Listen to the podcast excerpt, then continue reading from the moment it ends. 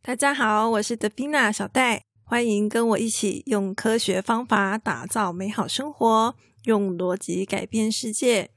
这一集呢是我们第一集的 bonus 集。那我的想法呢是要把跟逻辑与批判性思考比较没有直接关系的内容呢放在 bonus 集。不过仔细想想啊，这样子内容好像会不会变得比本篇还要多啊？毕竟这个主题没有线索嘛。不过呢，这种事情呢，就等到我本篇不知道说什么的时候再来烦恼好了。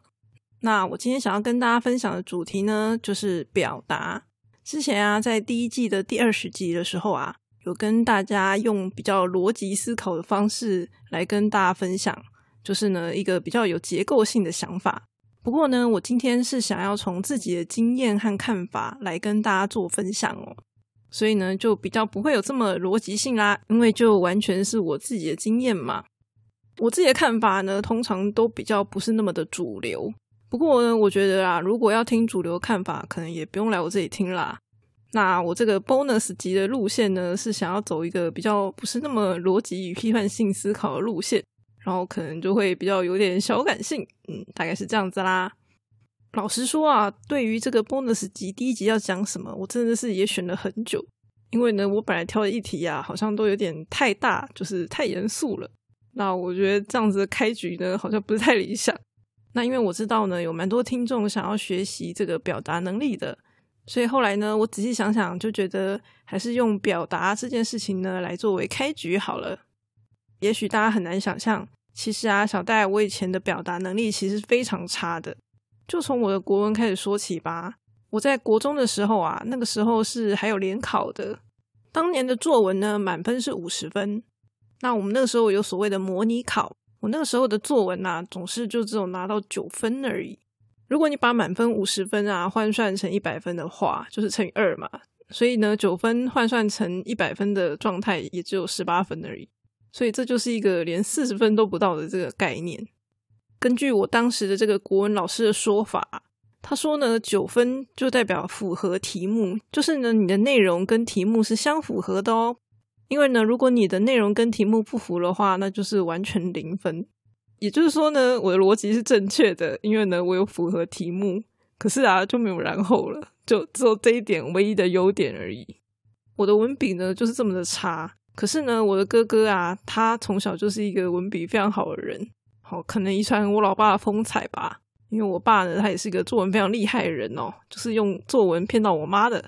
可能因为家里有这样子厉害的人吧，所以呢，相形之下就变成一个很强烈的对比。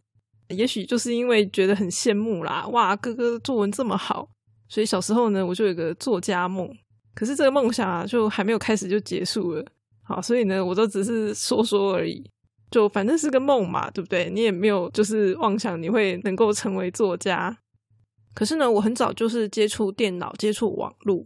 然后呢，当我接触网络之后啊，其实我就一直都有在网络上写东西。然后那个时候一开始最早最早还自己架了网站。好，我从这个非常小的时候我就开始自己架网站。一开始可能就会比较想要这个创作小说，对。但是呢，因为我都写不出来嘛，所以就打消这个念头。那后来呢，就是开始写文章。那基本上呢，这个网络上谁要来你的网站上看呢？对不对？所以呢，后来啊，这个 PC Home 的电子报兴起之后啊，我就办了一个电子报，然后呢，就在上面写文章。不过当然订阅数也是非常的惨淡啦，因为就是个人心得嘛。对，虽然我很认真写，但反正我写的也很烂，所以呢，也没有什么人要看。那么当时我为什么会要开始做这样的事情呢？其实我的起心动念是很简单的。就是啊，因为有一次我就是看到一个作家讲了一句话，他说他每天啊都一定要写一些东西，就无论如何他都要写一些东西。那我听了作家这样讲之后呢，我就觉得嗯，我也要开始写。好，虽然呢我不是作家，我也觉得我应该当不成作家，可是呢我就觉得说啊，既然连作家都这么认真每天写了，那我当然也是要就是尽量写一些嘛，对不对？可是因为我的能力实在太差了，所以呢我也不太可能每天写。然后呢，就是想到的话就写这样子，差不多是这样子吧。那那个时候呢，差不多是西元二零零四年的时候，好，也就是十六年前。那我那个时候呢，大概平均一个月只能挤出四五百字的文章，然后偶尔呢可以写到一千字。可是呢，我现在已经可以写很多字了。当然，可能产量还是不是很高啦，因为我也不是每天在写的嘛。就是我毕竟不是职业作家哦。可是基本上呢，就是我想要讲什么，已经可以很顺利的把它写出来，很顺利的表达我想要讲的内容了。所以呢，听说现在大学生呢写五百字就在哀哀叫了。那我现在回头来看的时候，我的感想就是，其实这就是写太少，哦，就像当年的我一样，就是因为写太少嘛，所以就写不太出来。那可是。其实我一个月写一篇，一年也不过才写十二篇而已，真的这个量也不多啊。假设你写了十年，那其实也有一百二十篇，好，这个数量也是蛮多的。当你写到这么多的时候，其实你就已经可以比较好的用文字去表达你的想法了。当然，有的人可能会说，哎，这个字数是蛮多的啦，啊，但是品质呢？品质如果不好也没有用啊。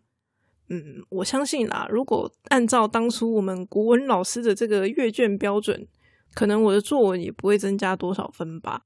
因为呢，其实我就是一个非常不擅长引经据典的人。好，所以我的国文就是不好嘛。可是呢，至少我可以用文字语言去表达我自己的想法。那对我来说呢，这样子就已经很足够了。而且你说到底品质，什么叫做品质呢？以我自己在做这些频道的主题，好，逻辑与批判性思考，那我当然觉得，诶，我自己讲的东西是有品质的呀。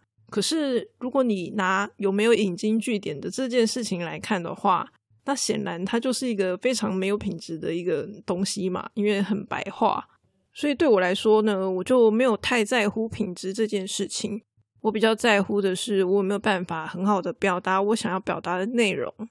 那么对于国文这件事情啊，我现在的感想是这样子啦，就是说呢，小时候呢，其实成语对我来说是非常头痛的，我的成语非常的差，所以呢，我写作文的时候啊，其实都不太能够用什么经典啊、成语之类的东西来表达。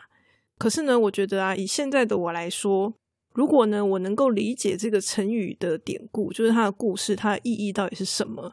然后呢，我想要表达的内容啊，刚好又符合这个成语的时候，其实呢，我现在就可以自然而然的使用这些成语了。可是呢，在我还很小的时候，可能这些成语的故事啊听太少，然后呢，我的人生经验又是一片的空白，所以呢，这些成语啊，它其实，嗯，一方面可能我不够了解，另外一方面就是它跟我的经验是没有办法有任何连结的。好，这些东西对我来说是没有共鸣的。所以我就会觉得它很陌生，然后就记不起来。那我的国文呢，其实老实说从来没有好过啦。可是呢，我一直都觉得它是一个非常重要的科目。所以呢，听说啊，这个在学校里面啊，国文删减的非常厉害，比如说删去学英文啊等等之类的。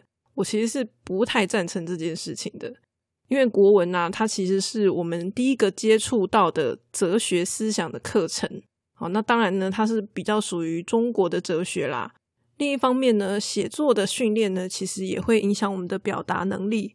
好，所以呢，它训练的其实是哲学还有表达两个项目，我觉得都是非常非常重要的。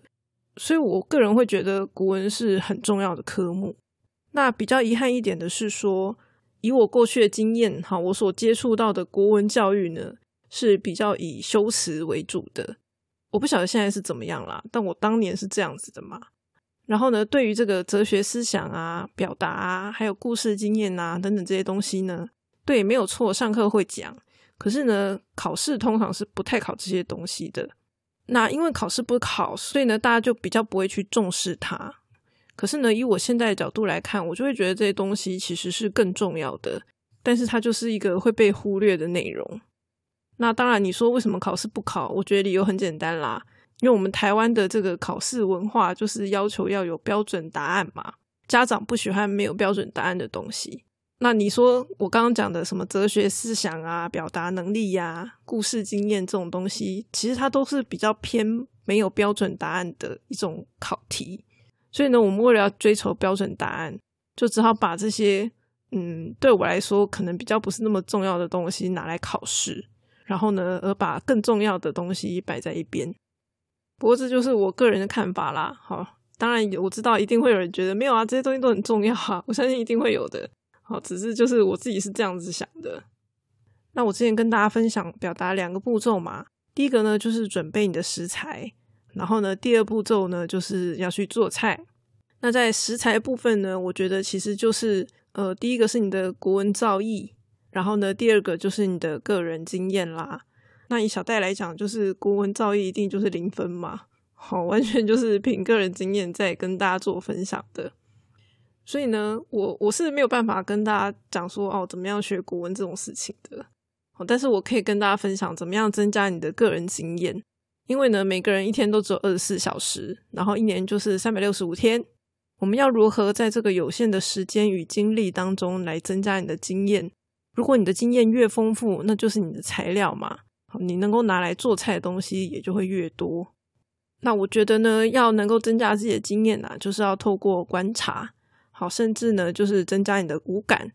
就像以前呢，我都会很羡慕说，哦，有人在描述一道菜的时候啊，他可以从好多方面去描述一道菜。哈，比如说最基本的就是色香味嘛，然后他就可以讲了很多很多很多，哦，非常非常厉害。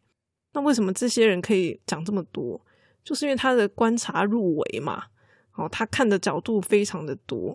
那我刚刚讲色香味这三个，就是一个很基本的角度。当你能够观察角度越多的时候，你能够描述的东西当然就越多啦。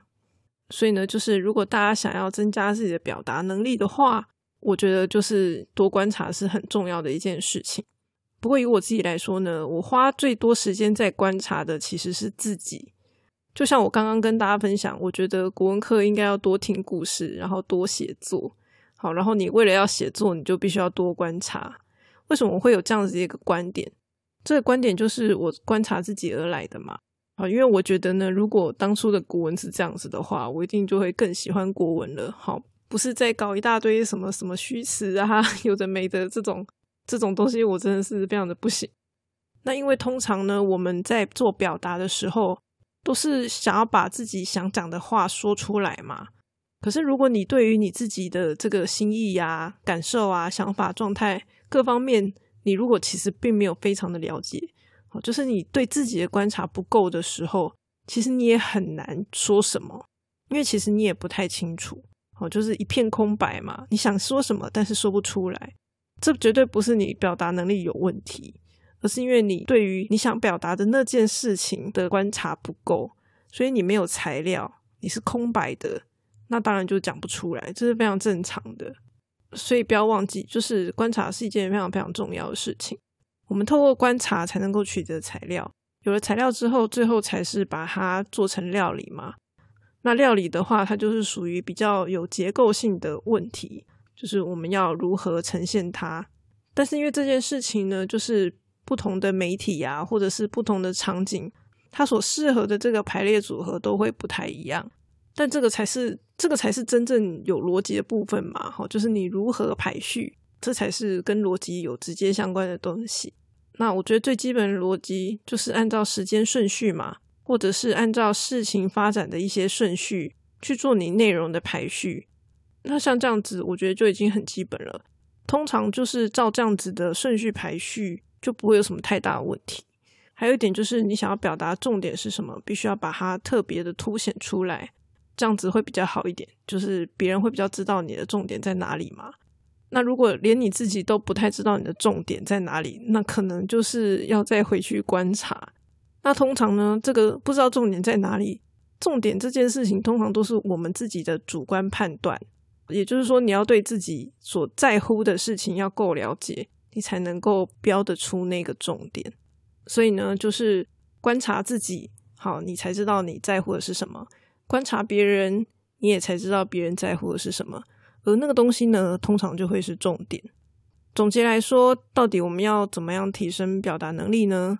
我觉得也许就是可以多听故事吧，多听这些成语的典故，然后呢，还有就是多观察，来增加你表达的这些素材。有了素材之后呢，接着就是要实际的去做输出，好，因为就是要练习嘛。把我们听到的这些故事呢，就是讲给别人听，或者是把你的心得感想呢，用写的方式，用文字的方式把它写下来。像我们第一次上台报告的时候，总是要先练习过嘛。既然表达就像做菜，你有了素材，也不等于你会做菜嘛。那你要怎么样会做菜？那你就是多做啊。这道理其实是一样的。那我刚刚有跟大家聊到说，我的哥哥就是作文很好嘛，他就真的是天生表达能力就很好。因为呢，我小时候啊，就常常听我哥哥讲故事给我听。然后他讲的故事是什么呢？其实呢，是那个时候他去偷买的漫画。那套漫画呢，叫做《美少女战士》。然后他就把这个《美少女战士》里面的内容，好漫画呢，他是用画的嘛，他把那个漫画的内容呢，用讲的讲给我听。然后呢，我就听得津津有味，然后就非常的期待，然后很喜欢听我哥哥讲故事。后来呢，他的漫画被发现了。然后呢，我们才知道说，哦，原来他是讲漫画里的内容。可是呢，我自己在看漫画的时候，我却觉得我哥哥讲的比漫画还要精彩。你就知道这个就是有天分的人就是这样子，实在是很夸张。所以呢，不管怎么说啦，我觉得大家就是还是要多练习。好像小戴这个作文这么差的人，到现在也是可以讲的头头是道嘛，是不是？我们就是不断的练习，输出，输出。其实久而久之呢，自然而然就会有不错的结果了。最后呢，我来顺便帮我哥哥叶配一下好了。长大之后呢，他终于写了自己的小说，叫做《福尔摩沙写妖奇缘》。福尔摩沙就是台湾以前的这个名称嘛。然后呢，写妖奇缘呢，是因为它是一个吸血鬼的故事，所以呢，写意的写，然后呢，妖精的妖，哈，就是指这个吸血鬼。最后就是奇缘。它是关于这个台湾本土历史的一个奇幻故事。如果对台湾历史有兴趣的人呢，可以去看看哦。搜寻《福尔摩沙写妖奇缘》就可以找到了。下次的 bonus 集呢，我打算也来跟大家分享一下我哥哥的故事。最后呢，再来念一下留言。首先呢，是乌拉诺斯说：“嗯，很用心制作内容，发音清晰，听起来很疗愈。”但总感觉语句间缺少停顿，如果可以适时停顿一下，听起来会比较没有那么压迫感哦。谢谢乌拉诺斯的提醒，我之前就有看到这个留言哦，所以呢，在这个留言之后所制作的集数呢，我就比较没有把这个空白的间隔剪得这么短，让内容呢可能听起来比较不会这么仓促。然后呢，明丑喽说很好的议题，希望可以一直产出新内容为大家解惑。嗯，我也希望这个我的内容对大家是有帮助的。然后永和居民说标题很好，老实说，我对于我这个取标题的功力呢，没有什么自信，但是呢，我也会努力加油的。然后呢，下一位他的昵称叫做台湾之乱韩国瑜，五十岁的老头子，喜欢我的节目，谢谢你的支持，越来越多人听 Podcast 真是一件好事，希望呢你也可以推荐给你身边的朋友哦。下一位呢是 Benwich，更新了他的留言，他说：“以后人类缺的不是知识，由于网络的快速发展，知识已经垂手可得，缺的是辨别与判断的能力。想听听我如何阐述这两者。这个部分的内容呢，我有排进我产出的计划中哦。不过呢，如果你可以再更具体的描述你认为这两者的差异，我相信可能会更好一点。不然的话，我就只好凭我自己的想法来做解释了。”但是呢，我的想法不见得会是你想的。最后一位是 J，他问说有没有推荐什么书跟批判性思考有关的呢？我自己比较推荐的呢是一本叫做《三十堂带来幸福的思辨课》。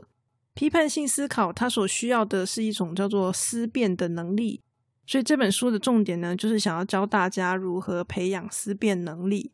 那我自己个人的观点呢，跟这本书算是蛮接近的。就是大概里面可能八九十趴的内容都是都是我所认同的，所以呢，也在这边推荐给大家。我再说一次，书名是叫做《三十堂带来幸福的思辨课》。好啦，最后呢，也希望就是各位听众，如果你觉得小戴的 podcast 不错的话，可以把这个频道推荐给你身边的亲朋好友。那么，如果你是用 Apple Podcast 听的听众呢，也欢迎留五颗星给我。让小戴的 Podcast 可以被更多有兴趣的人看见，帮助大家可以提升自己的逻辑与批判性思考的能力哦。